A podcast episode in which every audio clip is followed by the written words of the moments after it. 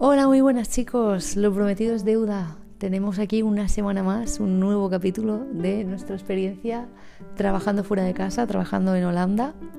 Antes que nada, eh, dar un saludo a mi gente de España y a mi gente de México, de Argentina, de Perú, de Guatemala y de Panamá, que me dio mucha ilusión saber que me escucháis y espero que me sigáis escuchando, como no, vuestro lugar preferido para escuchar por podcast.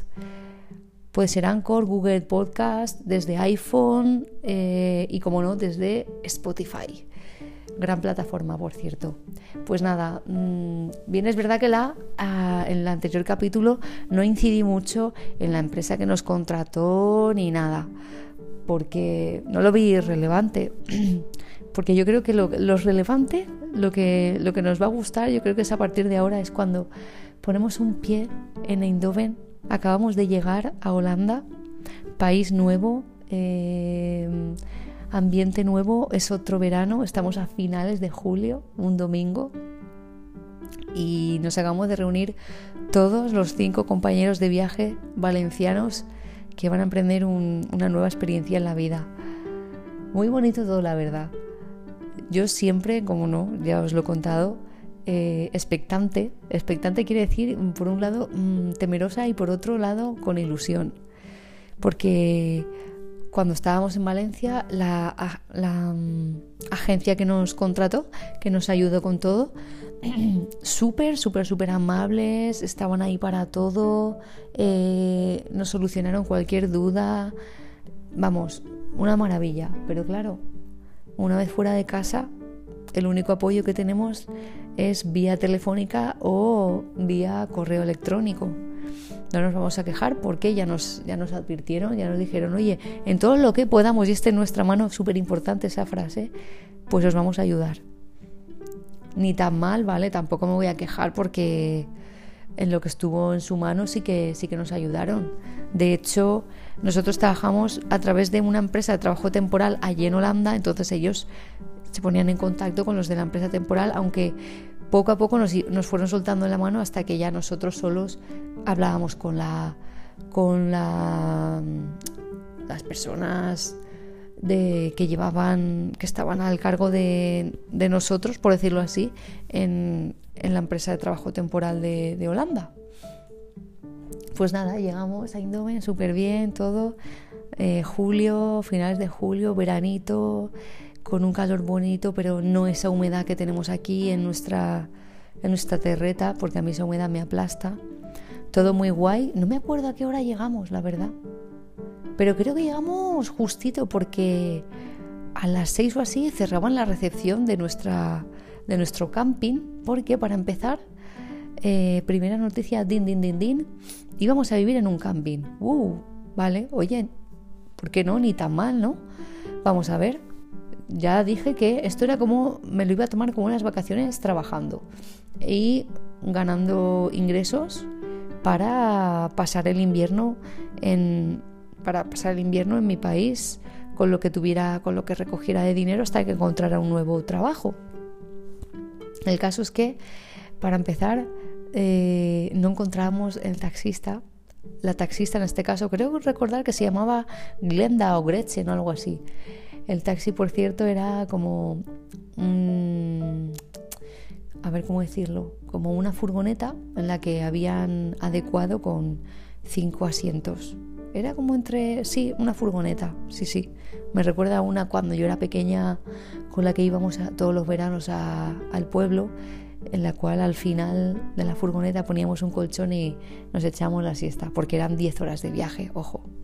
El caso es que nos vamos ahí con Glenda o Gretchen hasta, hasta casa, todo muy llano, muy idílico, muy bucólico, verde, con sol, muy bonito. Y cuando llegamos a la recepción de nuestro camping, el camping se llama Blitzbach, eh, no, no me ha atragantado, se llama así. Vemos eh, un par de chicos, una chica así súper operada, muy mona ella, y un tío hiper grande, musculado, rudo como el solo. Y nada, nos hablan en inglés. Bueno, vosotros quién sois, tal, tal, tal, tal, tal. Vale, nos identifican y nos hacen una pequeña entrevista, nos dicen las normas del camping. y una vez nos hacen una foto y todo, nos hacen firmar una especie de contrato y cuando ya está todo, em, que justo llegábamos justo de tiempo porque iban a cerrar, pues ya nos dejan, nos empieza, nos dan las llaves y nos llevan a las casas. Que nosotros en un principio habíamos pensado que íbamos a compartir casa juntos, los cinco, y no. Chan, chan, chan. Yo ya sabía que había caca por algún sitio. El caso es que a, la pareja de compañeros les tocó en una casa de las del principio del, camping, porque si bien es verdad, nosotros éramos extranjeros ahí y teníamos como unos, mm, entre comillas, privilegios que otros no tenían. Es decir, no teníamos privilegios, ¿vale? No vamos a andarnos con rodeos. Entonces nos llevan a la casa eh, primero fueron ellos que tenían su, su cabaña, sí, era una cabaña, tenían su cabaña al principio del camping y luego nos tocó a, mi chico y a mí, junto con, el, junto con el otro compañero, sí que nos tocó en una misma casa. Que chan, chan, chan, éramos seis en la casa, habían tres habitaciones. Suerte que nosotros fuimos en pareja y nos pusieron una habitación, pero si no, te tocaba compartir habitación. Y claro, había un crisol de culturas ahí, me parece estupendo, la verdad. Había más que nada polacos. Ya nos comentaron que los polacos, claro, su moneda en comparación con la nuestra, con la de Holanda incluso, pues al cambio, mm, ellos trabajando en Holanda cobraban tres veces más que lo que cobrarían en un trabajo similar en, Polonia. Entonces aprovechaban el verano porque eran jovencitos, no tendrían 20 años, 19, 23. Entonces aprovechaban el verano, trabajaban en, en Holanda y luego podían eh, subsistir el resto del año hasta el verano siguiente en Polonia con el sueldo que habían ganado. Pues nada, mm, nosotros nos tocó vivir... Eh, Sí, compartir casa, una cabaña de dos pisos, que estaría muy chula para nosotros dos, yo siempre lo he dicho. Pero para seis personas a mí me quedaba pequeña. Pues nada, lo compartimos con una pareja de polacos, una maravilla, la verdad, lo tengo que decir. Mira que ya nos decían, cuida con los polacos, no sé qué. También habían rumanos en el camping y en, y en el puesto de trabajo también cuida con los polacos, arman mucho ruido, beben mucho. Pues nos tocó con una pareja de polacos y con otro polaco más con el que compartía eh, habitación nuestro compi. Ni tan mal, la verdad, ni tan mal. Eh, súper simpáticos, súper amables, para lo que necesitáramos iban a estar ahí. Entonces se nos hizo, en ese caso, se nos hizo llevadero sí que es verdad que la convivencia, sabéis que cada uno tiene sus manías y nunca llueve a gusto de todos, pero dentro de lo que cabe no tenía ninguna queja. Lo curioso de allí, de Holanda en general, es que tienen por un lado eh, la ducha, ¿vale? Y por otro lado tienen el váter. No está nada mal porque eh, viviendo en una casa de seis personas, que haya solo una ducha y solo un váter, pues está bien que esté separado porque te entra el apretón y si hay alguien duchándose, pues a saber cuándo puedes mm, plantar el pino, ¿sabes? Entonces, vale, dije, bueno, ni tan mal. Sí que es verdad que a la hora de la ducha pues era un poco de mm, ¿qué, ¿qué, turno llevas? No, yo llevo el 8, ay, vaya, yo llevo el 10, uff, me tengo que esperar, pues no sé, una hora o así pero en cuanto, a la, en cuanto al agua ninguna queja, ¿eh? porque era, yo creo que era calentador de este eléctrico y enseguida te salía caliente. Cosa que, por ejemplo, en mi propia casa, como es de gas, eh, es una cosa de las que he hecho de menos viviendo allí. Eso y los váteres. Los váteres tienen una forma extraña que en vez de hacer, como aquí en España, un agujero y ya está, es como que hacen ahí una especie de codo. Entonces, a la hora de plantar el pino... puedes tranquilamente eh, mm, ver tu obra maestra si es una persona morbosa y luego ya tirar de la cadena. No sé, es algo muy extraño que en prácticamente todos los baños a los que he ido, allí en Holanda, lo tenían.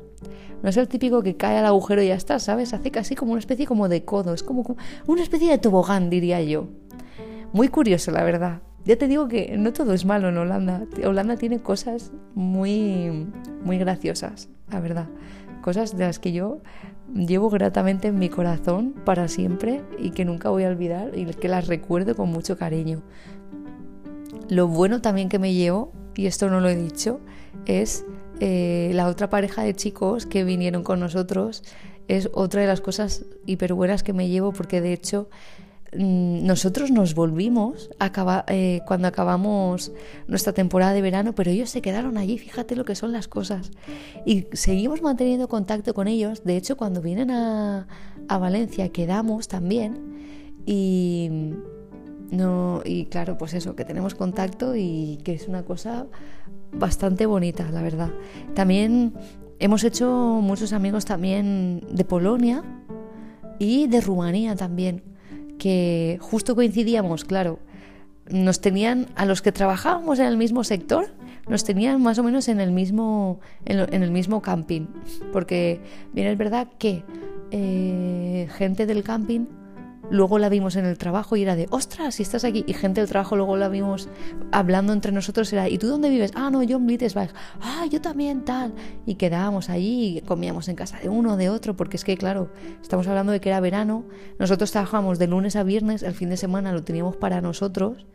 Cosa que me encanta, que te respetan el horario. Si tienes que hacer mm, horas extra, pues mm, se supone que te las piden. De eso ya hablaremos. Eh, pero bueno, podías, el fin de semana podías tomártelo guay. De hecho, Holanda en coche, y como teníamos coche de empresa, te lo podías recorrer en dos horas. Entonces muchas veces hemos podido ir, viajar a Ámsterdam así de, de fin de semana y luego volver, gracias a que tenemos amigos allí en Ámsterdam. Lo bueno, ya os he dicho, hacer relaciones. Es muy bonito también conocer otras culturas y, la verdad seguir manteniendo el contacto con, estas personas. Yo dejamos este capítulo por hoy y mm, en el siguiente ya vamos a hablar un poco más de lo que es el trabajo. Espero que, que os guste y nos vemos en la próxima semana con un capítulo nuevo. Ya sabéis, yo soy Oki Sansa, también tenéis mi Instagram con el mismo nombre. Me podéis escuchar en vuestra plataforma preferida para escuchar podcast. Y un saludo y nos vemos muy prontito. Chao.